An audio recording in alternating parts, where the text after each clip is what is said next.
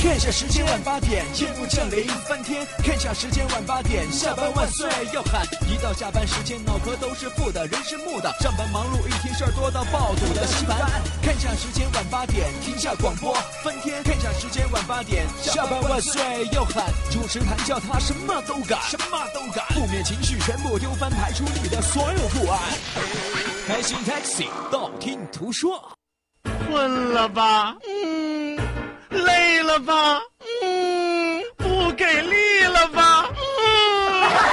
困了累了不给力了，就听谈笑呀，听开心 taxi，道听途说。生活难免苦辣咸，谈笑陪你说甘甜。开心 taxi，道听途说，FM 九十二点六，谈笑为你而说。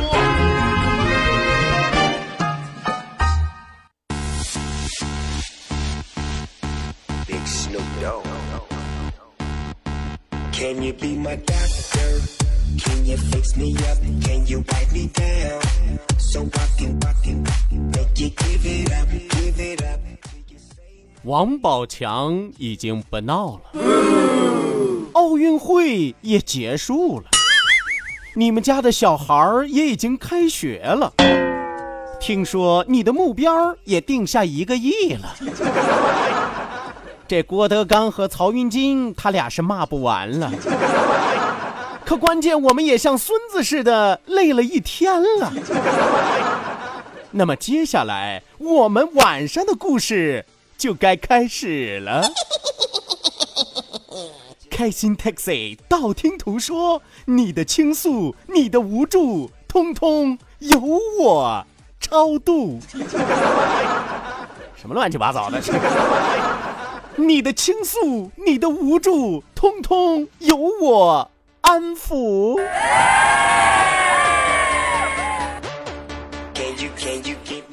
通通由我超度。这是谭大法师啊，这是收了神通吧？是吧？刚刚一开始和大家聊的啊，都是最近一直在闹得沸沸扬扬，甚至尘土飞扬的事儿，是吧？是吧？王宝强、马蓉、宋吉吉，是吧？这仨人据说今天已经不闹了啊！人家王宝强已经获得了自己孩子的抚养权啊！当然，据说人马蓉也不吃亏，是吧？一个多亿呢，人民币，是吧？奥运会也结束了啊！虽然最后闭幕式搞得好像中国队从来没去过一样，是吧？但通过一场奥运会啊，咱们就能看得出来，到底哪些是朋友，哪些是敌人。你们家的小孩也开学了吧？甭管是小孩子、中孩子还是大孩子，是吧？什么意思呢？小学生、中学生、大学生，通通都已经开学了，是吧？所以说，就剩下家里老两口了。目标听说也定了一个亿了啊！前两天让人家王健林给挑唆的啊，谁一张嘴都是我先定个小目标，是吧？只要一说这话，咱就知道啊，吹牛呢，这是。郭德纲和曹云金，他俩已经骂不完了啊！为什么呢？据说今天又开战了啊！这曹云金和老郭是吧？曹云金给老郭列出了七宗罪，是吧？我开始以为这不是美国电影吗？七宗罪啊！后来一看，曹云金写的是吧？郭德纲这不是那不是那不是这不是？你说这师徒俩啊，你要让我来评价，狗咬狗一嘴毛啊，是吧？最关键的是，这些离我们其实都挺远的，我们累得像孙子似的，已经累了一天了，这个才是最关键。所以说，到了晚上，那就是属于我们的时间，属于我们放松的时间，属于我们娱乐的时间。你这个时候不来找笑哥，你能去找谁呢？开心 taxi，道听途说，你的倾诉，你的无助，今晚我来安抚。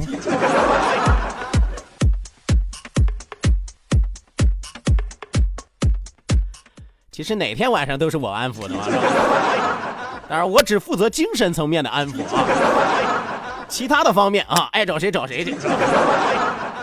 好的呢，收音机前的听众朋友，北京时间的二十点零六分，欢迎您准时走进 FM 九十二点六，每天晚上八点到九点由谭笑为您送出的开心 Taxi 道听途说娱乐脱口秀，我是你们的老朋友谭笑笑。一放这个音效，我就觉得我不像老朋友啊，我像老司机，老司机带带我今天晚上怎么过？甭管是今天晚上还是明天晚上还是每一个晚上咱都得开心的过。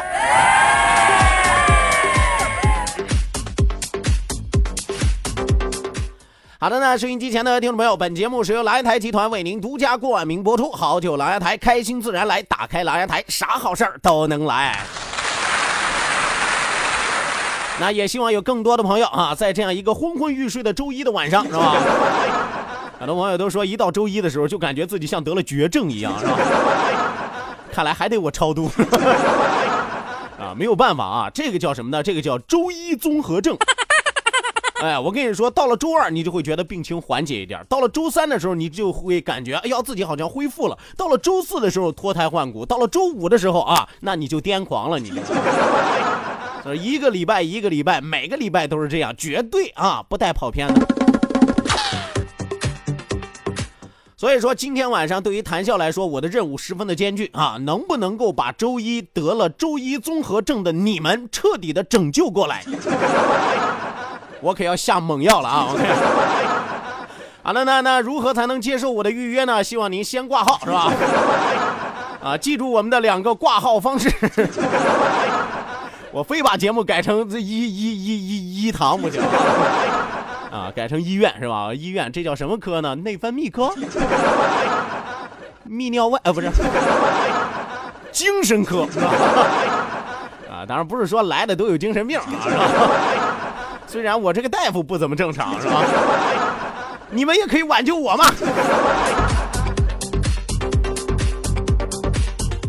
好的，那开一个小小的玩笑，说一说，笑一笑，不说不笑不热闹，笑一笑，咱们就十年少。希望有更多的朋友抓紧时间行动起来，发送微信来参与到我们的节目互动当中来。OK，那一定要记住我们的两处微信交流平台，一处是我们九二六的公众微信账号 QDFM 九二六 QDFM 九二六。另外一处是谈笑个人的公众微信账号，谈笑两个字一定要写成拼音的格式，谈谈喜奥笑，谈谈喜奥笑，后面加上四个阿拉伯数字一九八四，最后还有两个英文字母，一个 Z 一个勾，一个 Z 一个勾啊！不要再问我 Z 勾是什么意思，我这么正经的一个人坐在这儿，你难道想不出来 Z 勾就是正经的缩写吗？OK 那？除此之外，网络收听我们的节目也是 OK 的啊！欢迎您手机下载蜻蜓 FM，搜索青岛西海岸城市生活广播，或者直接关注我们九二六的公众微信账号 QDFM 九二六，正在为您同步直播。哈哈哈哈哈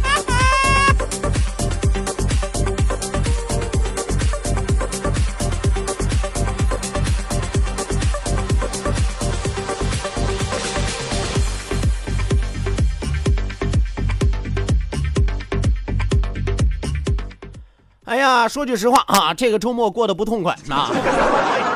为什么这个周末过得不痛快呢？啊，因为这个周末我加班了啊。啊，除了加班过得不痛快之外，有朋友说那加班有什么不痛快的？你说你加班还有加班费可以挣呢，是吧？你给我发吗？你要给我发加班费，我就跟着你干，是吧？我这个人就是这么现实啊。而工作，我们说这个是维系我们生活的一个根本啊，是一个经济的来源。为什么说刚刚过去的这个周末过得不是特别特别的郁作呢？啊，因为这个周末有一大堆的人啊追在我的屁股后边，就在那追呀，是吧？追什么呢？据说上个礼拜留下了一个话题的小尾巴，没有给大家说完，我都把这茬给忘了，你知道吗？啊！一群大姑娘小媳妇儿追着我问啊，问什么呢？说谈笑啊，你上个礼拜四你说了个话题，你说礼拜五要讲，结果礼拜五你出题了，你没讲是吧？我说啥话题我没跟你讲啊？你们怎么这么着急啊？是吧？你不是要讲讲哪十类男人是最不受女人欢迎的吗？是吧？我这时候才明白啊，男人和女人绝对是这个世界上不共戴天的仇人啊！我说谭笑，你胡说八道！男人和女人要是不共戴天的仇人，为什么还能成两口子？你没听老话说的好吗？不是冤家，他不聚头啊！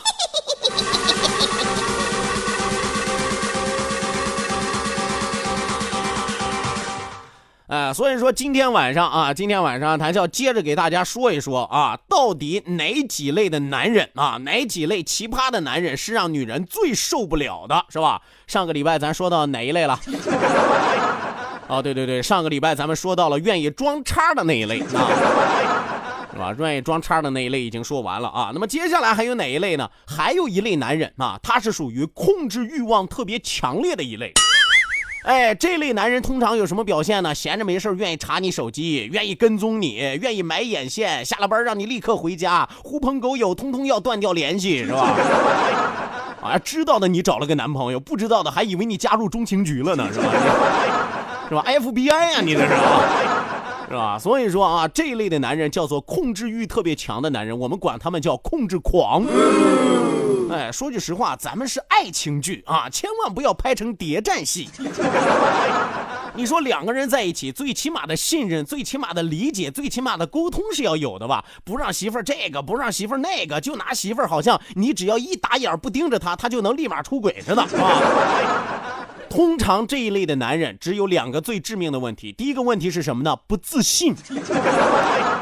是不是他要是自信去啊，他还能这么在乎你吗？他自信，他觉得我肯定能拴得住你啊，对不对？这是第一个问题。第二个问题是什么呢？大男子主义，是吧？在他的思维里边，女人就是男人的附属品。你既然选了我，那你就是我的。我让你往东，你不敢往西；我让你打狗，你不敢撵鸡。你现在花钱找个保姆，人家未必这么听你的吧？是吧？你所以说了啊，真的是这一类的男人，坚决不能要啊。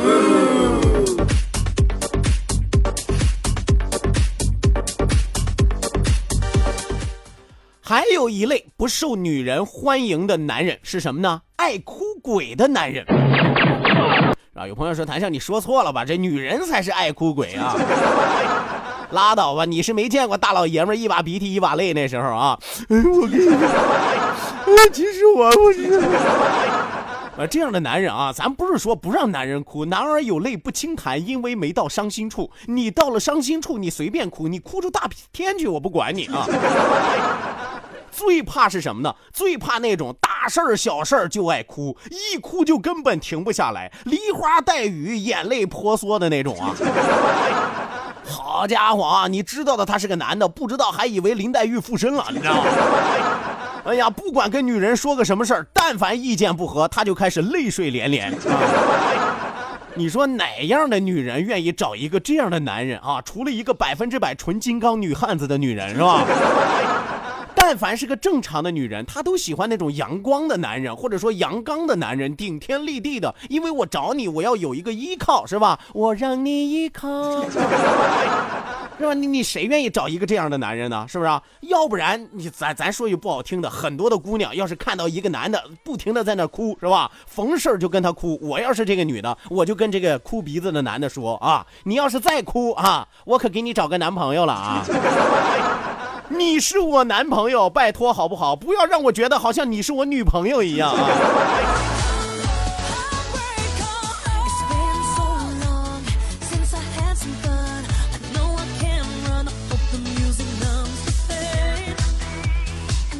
对不对？这就是爱哭鬼的男人啊，也是女人不喜欢的啊。当然不是说男人彻底不能哭啊，那要是彻底不能哭，干脆把泪腺摘了得了，是吧？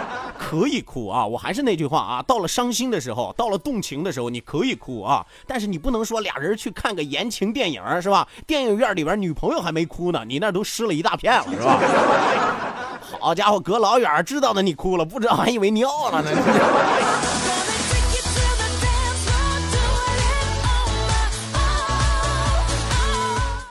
那最后一类男人啊，最后一类不受女人欢迎的男人是什么样的男人呢？哎，这一类的男人那可就不一般了啊，而且他们长得也比较不错嘛。有朋友说，哎呀，长得比较不错还不受女孩子欢迎？我跟你说，就是因为太受其他女孩子欢迎了，所以说自己的女朋友或者是老婆绝对不欢迎他，因为跟他在一块你没有安全感啊。这类男人叫什么呢？叫做国民男闺蜜类型。哎，有朋友说我知道王思聪嘛啊，所以说人家一般不找女朋友嘛，是吧？估计人家找的那些女朋友，人家也都琢磨好了啊，我跟他在一块最多俩礼拜，是吧？现实生活当中有很多国民男闺蜜类型的，哎呀，是个女人就把她当闺蜜，是吧？你会发现这样的男人周边，姐姐呀、妹妹呀，连起来能绕北京、能绕青岛五六圈，是吧？哎呀，每年认的姐姐妹妹能绕地球好几圈，还能打个死结，是吧？啊，所以说啊，所以说啊，这类的男人是坚决不能要了。当然了啊，也有一部分男人说，哎呀，我们热心肠是吧？千万不要污蔑我们，我们纯着呢啊。记住笑哥和你一句话：男人和女人之间绝对没有纯友谊。你不要觉得他认了个干姐姐，认了个干妹妹，他俩就不可能有风花雪月的故事了。他俩毕竟没有什么血缘关系嘛，是吧？他俩在一块谈恋爱也不算什么乱伦嘛，对不对？干姐姐、干妹妹而已嘛。再说了，阿哥阿妹成双对。是吧？天天周围身边都是些莺莺燕燕的，而且这些姐姐妹妹，但凡有点不如意啊、不开心啊，都愿找这个男的来倾诉。咱们都知道，女人什么时候最脆弱，什么时候最好下手，就是当她最空虚、最寂寞、最难过的时候，才是你方便趁虚而入的时候。那你说你旁边一个男朋友老是这样，是吧？身边老是很多姐姐妹妹的，是吧？天天围着他转，叽叽喳喳的啊，他哪有功夫照顾你呀？是吧？他对别人这个贴心那个贴心，是吧？贴不了几天的心，很快就要贴身了啊！所以说我再一次要提醒收音机前很多喜欢这种类型男人的女人们啊，一定要长住了你们的眼，找这样的男朋友，找他的时候你要做好心理准备，与此同时还要准备一个道具，什么道具呢？拴狗链。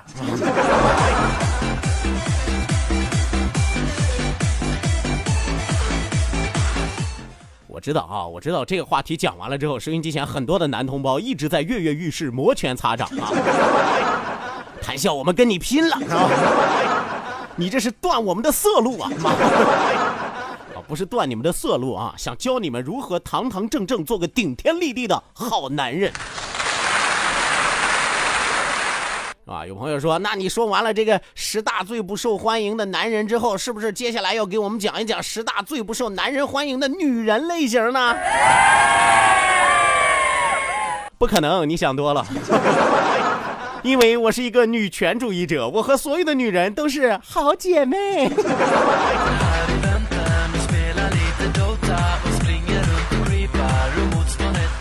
哎呀，不知道今天晚上又得气死多少男同胞啊！不知道今天晚上又有多少情侣要因为我的节目而分手啊？好吧，祝愿天下有情人终成眷属。想要一辈子白头偕老，一定要记住，别听开心 taxi。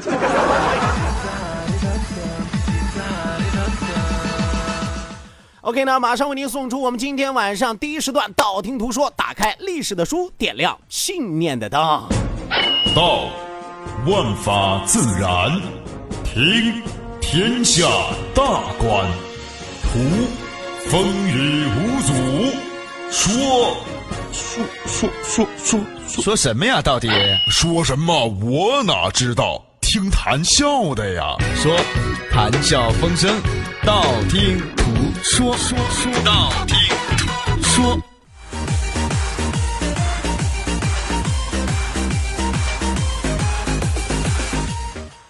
好的呢，打开历史的书，点亮信念的灯。今天晚上谈笑继续为您盘点的是中国历史上的十大汉室。哎，还没有给大家讲完啊，还差两期节目。今天晚上来一期，明天晚上来一期，咱这话题就结束了啊。遗憾的故事终于要画一个句号了，但是遗憾的故事有没有得到解决呢？没有。咱只不过是怀着评判的眼光来看待历史的发展而已啊。那么今天晚上谭笑要和大家说的这个遗憾的事儿是谁呢？他的主人公又是谁呢？咱们就来聊一聊崇祯中兴。一提崇祯，大家都知道啊，明朝的皇帝是吧？明朝最后一位皇帝啊。我们说明朝末年，朝廷腐败是民不聊生。按理说，崇祯帝登基之后，哎，他开始进行了各个方面的治理，励精图治啊，是吧？你你看，呃，民生不行，我恢复民生；经济不行，我恢复经济，是吧？各个方面，计划生育不行啊，我不咋地，是吧？你古代也不讲这个。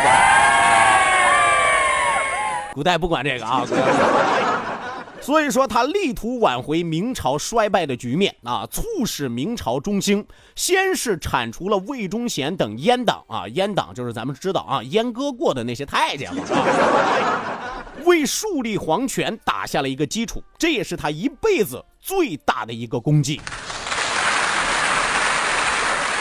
当然，有朋友说：“那谭笑，你这不前面说的挺好的吗？怎么就会成为历史的一大憾事了呢？”别着急，咱一点一点往下讲。如果说他能贯彻到底，这明朝搞不好还能多存在几年。可谁知道啊？天有不测风云。要说变化之前，先是给大家来介绍介绍这朱由检，也就是咱们今天说的这崇祯皇帝到底是个怎么样的人。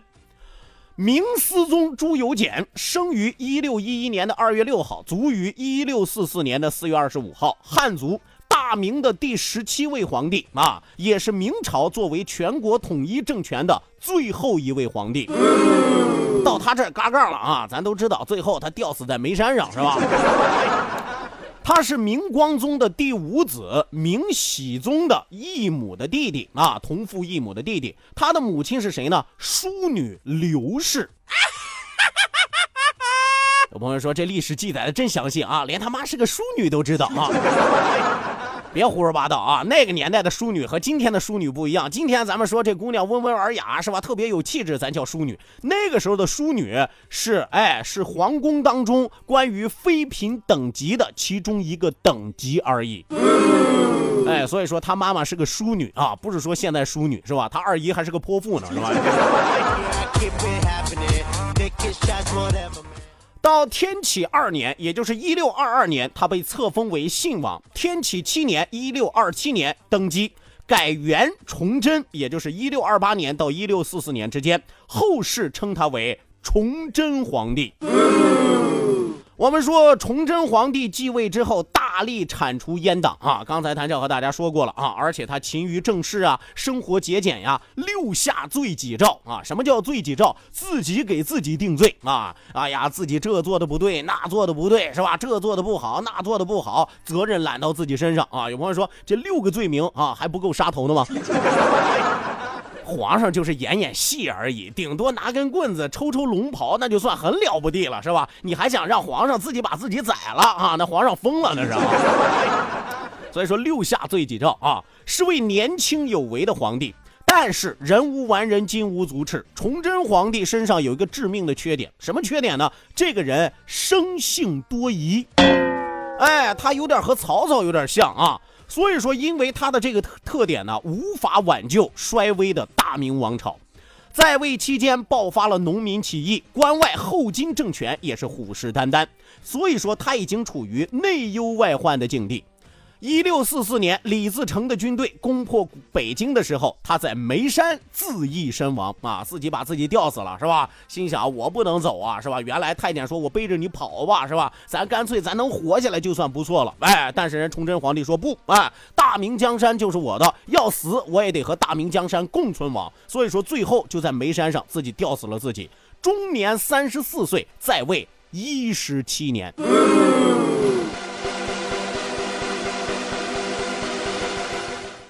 我们说崇祯这个人，其实历史的影响力是不错的。当时他在位的时候啊，对于所有的一些朝臣啊，对于老百姓来说，他也是一个榜样的力量。所以说，崇祯皇帝死了之后，有一大批的人啊，干什么呢？有朋友说，哎呀，为他痛哭流涕，不是，有一大批的人跟着他一块死去了。你说人家这人缘了得吗？咱现在谁拍着胸脯说，说我今天死了，明天最少有十个人跟我一块殉葬，是吧？不可能是吧？崇祯皇帝就可以。崇祯帝死了之后，自杀的官员当中有谁呢？户部尚书倪元禄，工部尚书范景文，左都御史叫做李邦华，左副都御史叫做施耀施邦耀，哎，施邦耀，还有大理寺卿叫做林义渠，太常寺卿叫吴林征，还有左中巡啊，左中允叫做刘礼顺，刑部右侍郎孟兆祥啊，包括驸马都尉龚永固啊，龚永固最彻底，领着全家集体自杀。啊。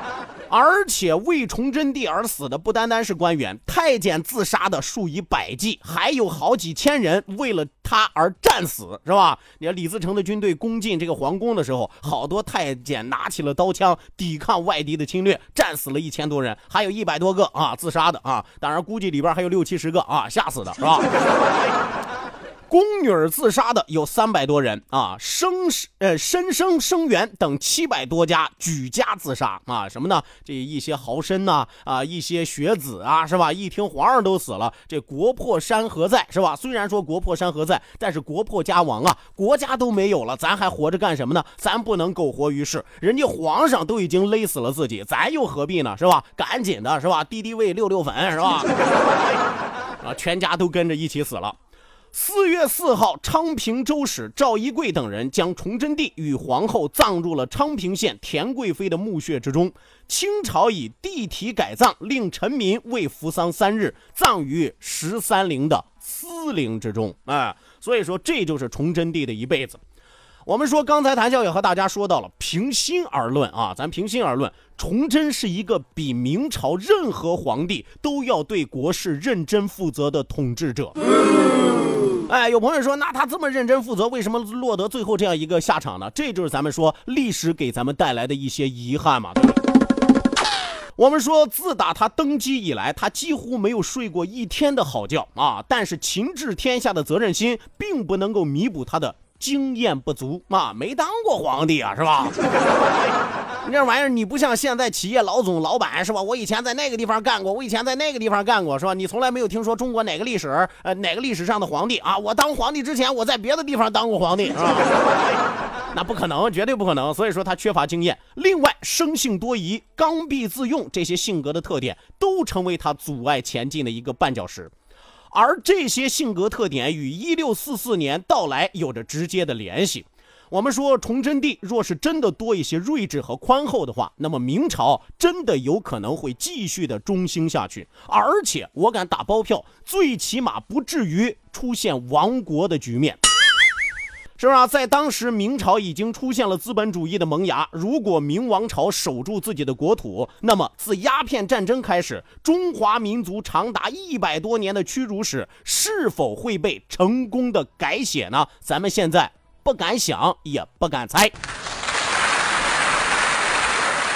但我只能告诉大家，事事皆有可能。如果说崇祯帝克服了自身的一些不足，性格上的一些短板，那很有可能到今天，历史已经被彻底的改写。当然了，我还是那句话，历史从来不以咱们个人的意愿为转向，是吧？历史发展自有它的道理啊。所以说，今天这就是谈笑为您讲述的中国历史上的十大汉室之。崇祯中兴啊！第一时段的道听途说为您说到这儿，讲到这儿，稍事休息，进入我们的半点天气和路况信息，千万不要走开。下半时段谈笑继续为您嘚不嘚，咱们接着唠。